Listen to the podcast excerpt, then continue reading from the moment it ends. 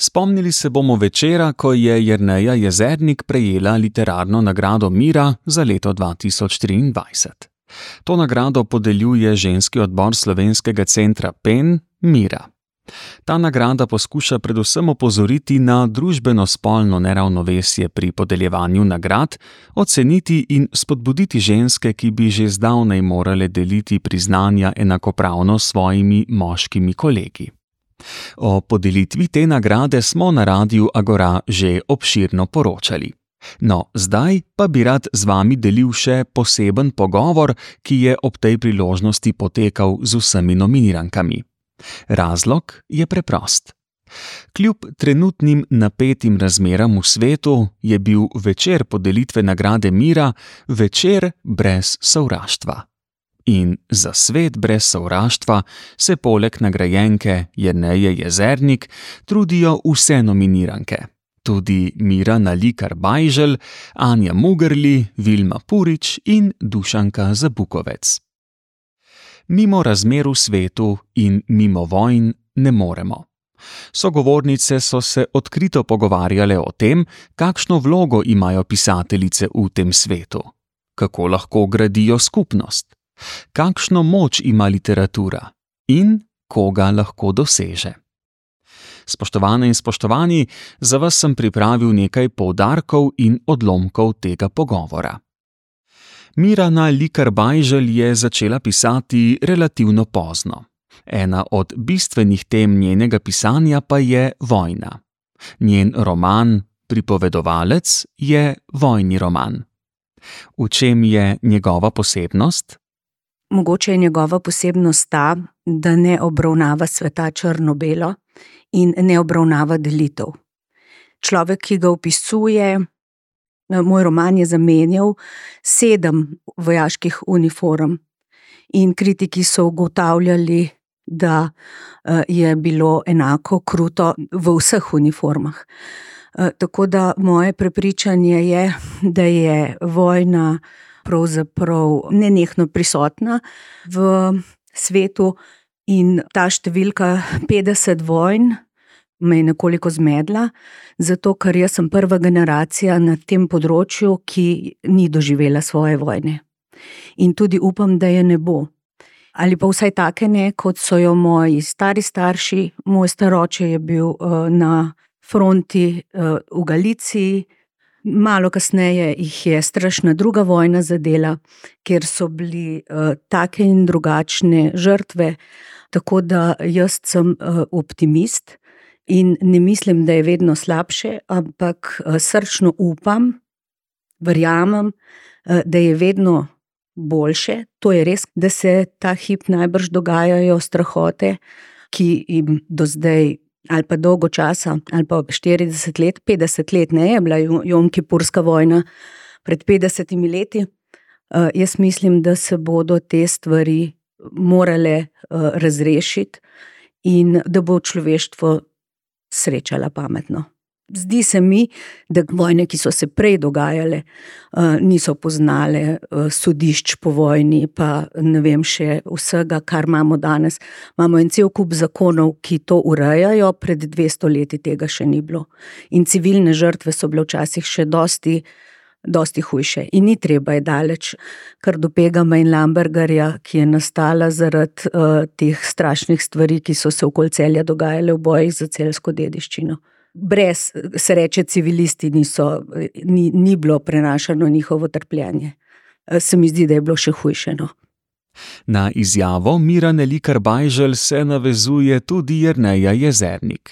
Pri raziskovanju življenja in dela Alme Karlin se ji je pred očmi zarisalo življenje ženske, ki pa se nikoli niso bojevale, vsaj ne v teh vojnah, kot smo jih poznali doslej. Ampak so se bojevale na drugačen način, ponavadi le s peresom. Jrneja Jezernik. Alma Karlin se je pravzaprav za to svojo pot, za to svojo posebno politično pokončno hrbtenico pravzaprav odločila že zelo zgodaj, v času recimo najhujših konfliktov med slovensko in nemško govorečimi celjankami in celjani. In že takrat se ni hotela pravzaprav opredeliti za nobeno stran. Hotela je ostati neutralna, kar si pravzaprav še danes ne moremo privoščiti. Ampak eh, ona si je na mesto te neutralnosti rekla, da ni ne slovenka, ne nemka, ampak državljanka sveta. In če pomislimo na to njeno življenje in to njeno vlogo, recimo lahko vidimo, da je preživela in doživela pač kot ženska in kot ustvarjalka, ker je pravzaprav vse svoje življenje ustrajala pri svojem pisateljskem eh, poklicu, preživela dve svetovni vojni od blizu, različne totalitarne uh, sisteme, in da se, kar se mi zdi res pri njej, uh, recimo, zelo pomembno, uh, ni bojevala samo z besedami, naprimer, uh, to lahko vidimo v njenem autobiografskem tekstu Daljna ženska, ampak da je pravzaprav tudi reševala življenja tistim, svojim peresom in predvsem svojimi dejanji, ki so eh, hoteli uiti različnim totalitarnim sistemom, praviloma pa Hitlerjevemu režimu. In vojna, pravzaprav na njo kot pisateljico, vplivala tudi v tem kontekstu, da je morala ogromno stvari napisati za svoj predal in šele danes lahko dostopamo do teh njenih tekstov, ki so povezani z vojno in ravno ti njeni spomini na partizansko obdobje, torej na drugo svetovno vojno, prinašajo. V slovenski prostor nekaj čisto posebnega, nekaj čisto poseben pogled, za katerega je, po mojem, plačala zelo veliko oziroma visoko ceno. To je bila Jrneja Jezernik. Vilma Purič pa o vojni razmišlja od svojega tretjega leta naprej. Rojena je v Trstu, njena družina je preživela vojno. Ne samo vojno, tudi fašistični teror. Kot pravi, je spremljala vse vojne, ki so se dogajale v naši bližini. Z veliko pretresenostjo gleda to, kar se zdaj dogaja okoli nas v naši bližini. Vilma Purič. Prepričana sem, da v vojno vodi konfliktna logika, v kateri mi živimo. Naša družba nas vzgaja v to. Ko so medijaki pred nekaj dnevi vprašali, profesorca, vi še vedno radi učite, sem rekla čisto nič več. Zato ker vem, da jaz, kot profesorica zgodovine, vas naučim ravno to, da boste jutri lahko vzeli puško in streljali. Hočem povedati to, da je treba delati na vseh področjih, razmišljati drugače, zagovarjati medsebojnost, zagovarjati vrednote sočutja, sprejemanje drugega in drugačnega, različnega od nas, se s tistim različnim usesti k mizi in se pogovarjati se mi zdi, da danes v Evropi se čisto premalo govori o pogajanjih. Tako Vilma Purič. Dušanka Zabukovec pa ni pisateljica, ker se je vedno bala razkrivanja intime, pravi. Je pa prevedla veliko skladovnico knjig. Upa, da je s tem dala ljudem poznavanje jezika, moč razmišljanja svojo glavo in spremljanje dogajanja okrog nas. In to ne samo skozi reklame in poneumljene vsebine, ki nam jih ponujajo, pravi, ampak tako, kot razmišljamo. Dušanka za Bukovec. Jaz mislim, če bi to resno vzeli, da bi lahko marsikaj pripomoglo k temu, da bi drugače tudi drugi ljudje razmišljali. Morda tisti, ki nimajo sreče, da so lahko um, študirali in da so spoznavali jezik tako globino, ampak so ga mogoče sprejemali posledno. Mogoče se nam pa obeta vseeno. Jaz sem imela srečo, da sem odraščala v generaciji, ki ni poznala vojne od blizu, uh, tiste desetdnevne ne jemljem čisto resno, čeprav je bila pomembna. Ampak kljub temu, pri meni v mladosti je šlo vedno na bolje, in tudi potem, že v odraslih letih, je šlo vedno na bolje. Močno upam, da bo človeštvo srečalo pamet, da se ne bo ta na bolje spremenilo v navzdol in v tragedijo, kajti potem pa res res čaka konec. Sogovornice, ki jih poslušamo, so sograditeljice kulture in družbe. Kakšen pa je položaj kulturnic v družbi in kakšne so njihove delavske pravice? Jerneja Jezernik takole razmišlja ob svojem raziskovanju življenja in dela Alme Karlin.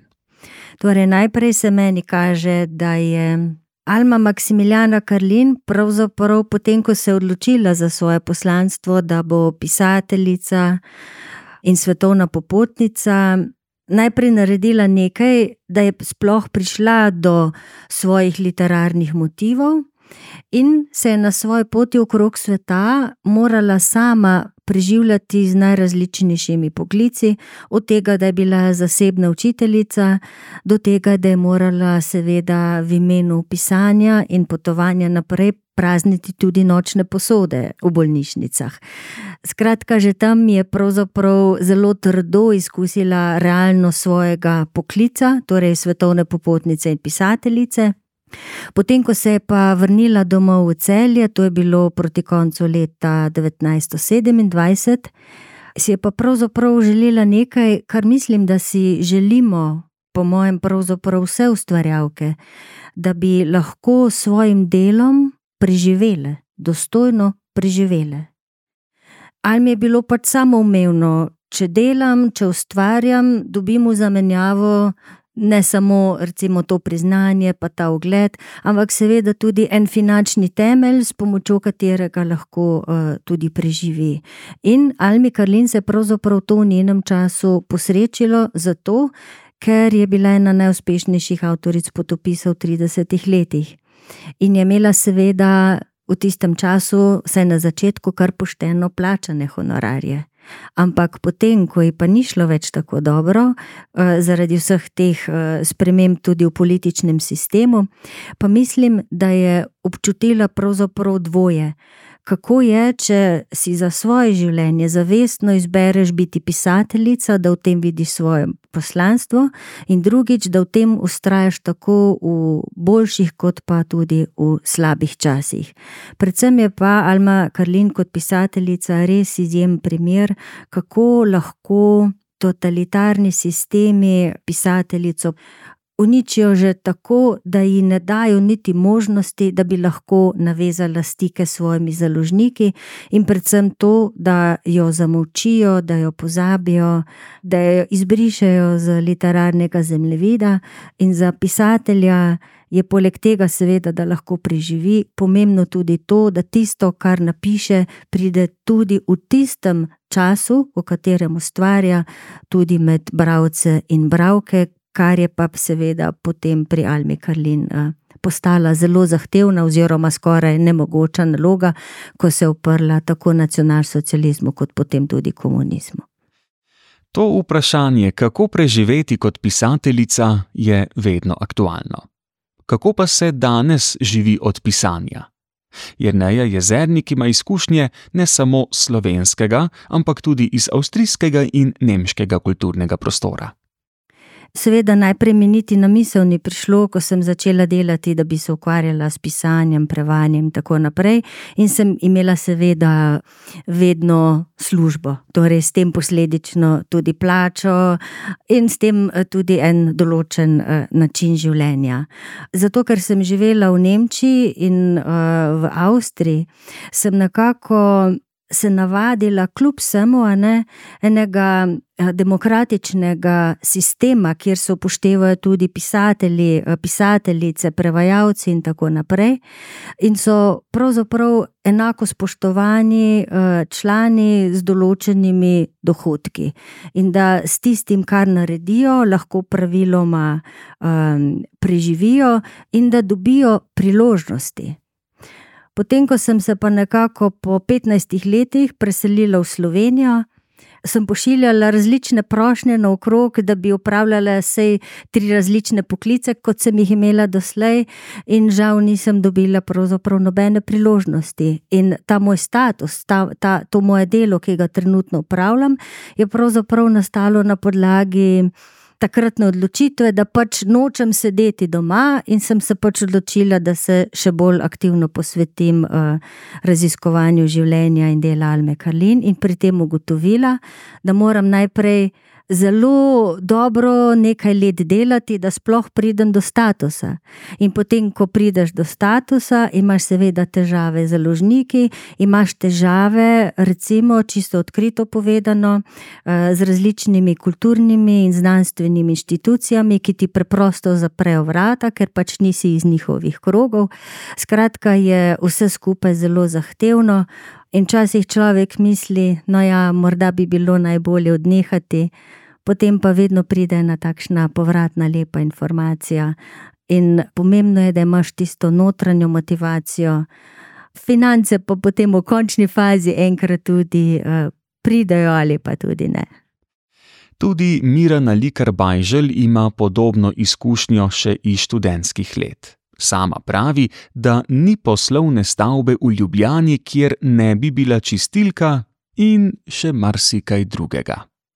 Ampak vse čas sem bila pa vendarle zelo hvaležna, da je bila fakulteta za ston. Jaz sem zgodaj odšla od doma in da sem lahko študirala in se pravzaprav s svojim študentskim delom sama preživljala. O kakšnem pisanju sploh uh, nisem razmišljala, uh, ravno zaradi tega, ker sem vedela, da moram preživeti. Ko sem se zaposlila uh, najprej v knjižnici in kasneje v šoli, se ukvarjala bolj s svojimi otroki in družino. Potem, ko sta pa ona dva odšla v gimnazijo, pa nisem hotela več biti.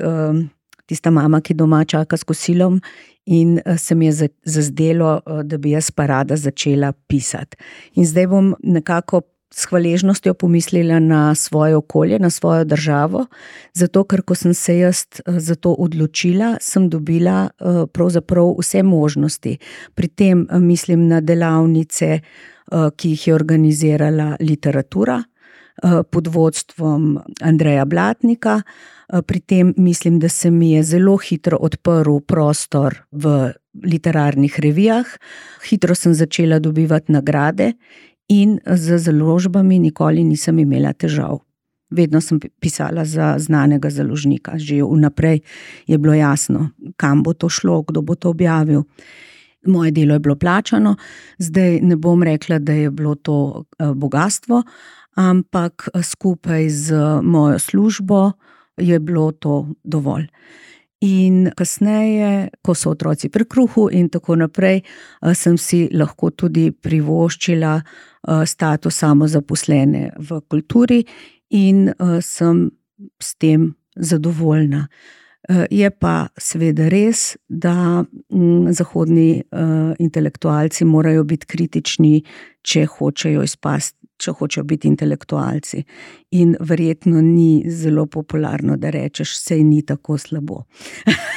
s tem nočem, s tem nočem uh, uh, odzeti. Uh, Zagona ministrici, ampak rada bi pa vendarle možnosti, ki jih meni, kot pisateljici, daje slovensko okolje, s hvaležnostjo omenila. In ko govorimo o položaju pisateljic, bomo zdaj dobili upogled tudi v položaj prevajalk. Dušanka Zabukovec pravi, da je imela srečo. Začela je v glasbenem oddelku. Ko je prišla v prevajalski oddelek, je bila za svoje delo plačana po normi. To se pravi, imela sem plačo, za tisto, kar sem delala. Eh, če bi eh, se nekatere kolegice, v glavnem smo bili bolj kolegice kot kolegi, so rekli, da honorarni sodelavci imajo pa bajne honorarje. Ampak to so trdili, dokler niso šli v penzion. Potem, ko so pa prvi film prevedli za honorar, so pa rekli, da to slabo plačan. Tako da, ja, imela sem v bistvu srečo, ker vse delovno življenje sem bila v redni službi. Eh, še celo tako, ko so me recimo nekateri, ki niso delali za TV Slovenijo, spraševali, kakšni so pa kaj honorari, pa sem pač povedala, ne? in so rekli, ena je rekla, joj, zdaj bom pa jokala. To pomeni, da če nimaš nikogar, ki ti odpira vrata, to je zelo pomembno zdaj, da je zelo težko priti. Se je sicer zgodilo, da ko smo imeli prve tečaje za podnaslovno prevajanje, Uh, sem recimo iskala nekoga za prevajanje iz francoščine, ker sem pač rabila za eno določeno serijo. In tista, zbrala sem dve, ko sta naredili probni prevod, uh, ena je naredila pravilno, pravočasno, tudi skratka, tako kot se spodobi, in tista je začela za nas delati. Ta druga se je pa potem izgubila in sploh ni več se ukvarjala s prevajalstvom. Skratka, dokaz. Da moraš biti v pravem trenutku na pravem mestu, in ta ista prevajalka, ki je takrat začela kariero, je zdaj vodja prevajalcev na TV Slovenija. To se pravi, mogoče sem pa le dobro zbrala. Ne? Prvi del njene kariere je bilo filmsko prevajanje oziroma televizijsko prevajanje. V drugem delu pa je Dušanka Zabukovec počasi zajadrala v nove izzive. Vsi poskušamo nekaj novega, dokazati se in tako naprej. In sem se potem vrgla na istočasno, ko sem imela službo, tudi še na literarno prevajanje. In ker je veliko teh eh, ljudi, ki so v založbah, bilo tudi na radiju, sem v bistvu ogromno teh ljudi tudi poznala. Se pravi, imela sem posebno srečo, da so mi odpirali vrata ljudje, ki so že bili tam. Seveda sem se morala dokazati. Ne. Jaz spomnim, da Alež Berger je zahteval probni prevod, očitno je bil zadovoljen, če, ne, če ne me ne bi angažiral. In tudi potem, ko sem šla v pokoj, delam še naprej. Otroci so rekli, da se niso opazili, da sem v pokoju. Najprej sem mislila, da bom delala manj, da me nihče več ne bo angažiral, vse. Uh, ampak ne, zgleda, če, če so zadovoljni s tabo, če s tabo nimajo dela, je to dovolj veliko priporočilo, da te še angažirajo. Ne? Pa rokov se moraš držati, to je pa bistveno. Ker včasih smo rekli, da uh, nekateri pravijo, vse drugi pa ne bojo vedeli, samo ta en naročnik bo vedel.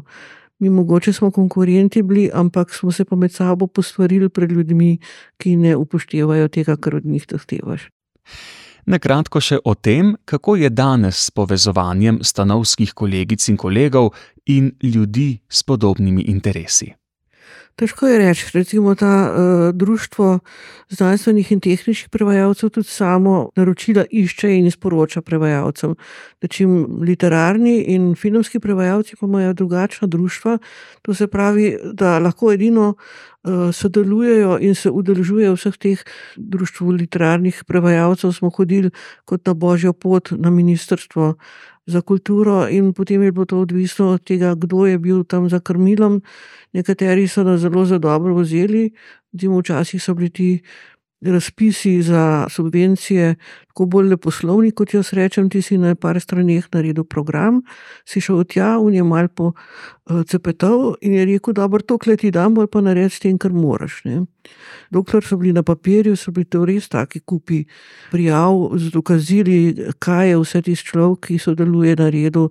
In to je bila taka muka, res uradništvo. Ampak še vedno delamo. Jaz spomnim, da enkrat sem klicala na mladino, če zdaj ugotavljam, da vsi avtori v teh literarnih kritikih so omenjeni, samo prevajalca ni. In mi se v bistvu počutimo odrinjeni.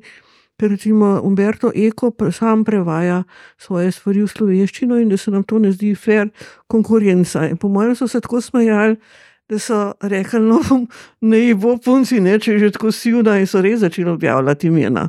Dva kritika sta tam ne eno v levem spodnjem kotu, pa eno v desnem zgornjem kotu in tisto v desnem zgornjem je rekel, da vsi si pa ne zaslužijo omembe. Jaz sem pa rekla, da ja, ker če je slabo naredil, potem je dobro, da se to ve. No, zadnje, zakaj bi pa o tem ne govorili? In zdaj objavljajo. Ne? Dušanka Zabukovec nam je takole omogočila svoj upogled v ozadje dela prevajalk in prevajalcev. Vilma Purič pa objavlja tako teoretska besedila kot romane. V središču so pesnice, ženske v različnih življenjskih situacijah. Žensko pesništvo je raziskovala z vidika, kako izluščiti nekatere vsebine, oblike in načine pisanja, ki izvirajo iz ženskih peres in ki po njenem mnenju spreminjajo svet. Torej, ki nekako prikažejo neko drugačno vizijo, neko drugačno podobo sveta. Neko podobo sveta, ki ni tako celovita, ki ni absolutna, kjer, kjer so absoluti, tam je vojna in tam je konfliktna logika. Ne? Torej, neka vizija, ki pač odpira prostor drugemu in drugačnemu. S tem, da jaz vedno trdim, to, kar so ženske naredile na tem področju, ne izpodbija ničesar, samo dodaja še nekaj novega, še neko drugačno vrednost, še neko drugo vizijo sveta. Ko pa pišem literaturo, se pa o ničemer ne sprašujem. Literatura je za me utrip srca, tam ne sprejemam nikoli nobenega kompromisa, tam sem jaz in tam sem lahko res samo jaz. Zaradi tega tudi nikoli nisem razmišljala o tem, da bi v življenju samo pisala. Meni ustreza, da jaz imam službo, ki pač mi dovoljuje, da živim, in potem, da me v ničemer ne omejuje v svojem pisanju. Imam svoj toček, tam sem jaz in tam utripa pač pisanje. Vilma Purič pravi, da ji je zelo blizu tudi poezija. Razlog pa je lahko zelo zanimiv. Tako le pravi. Mislim, da je poezija tista umetnost ob filozofiji in fiziki, ki prinaša veliko novosti in tudi take, recimo, vozle, ki mogoče razkriva nekatere vozle in odkriva vozle, ki lahko prinašajo spremembe v svet. Spoštovane in spoštovani, tako smo zaokrožili pogovor z Jrnejo Jezernik, Dušanko Zabukovec, Mirano Likar Bajžel in Vilmo Purič. Pogovor je potekal v Cankarevem domu ob podelitvi nagrade Mira za leto 2023, prejela jo je Jrneja Jezernik. Pogovor o vlogi pisateljic v tem svetu, kako lahko pisateljice gradijo skupnost in kakšno moč ima literatura, je vodil Andraš Rožman, prispevek pa sem pripravil Jaka Novak.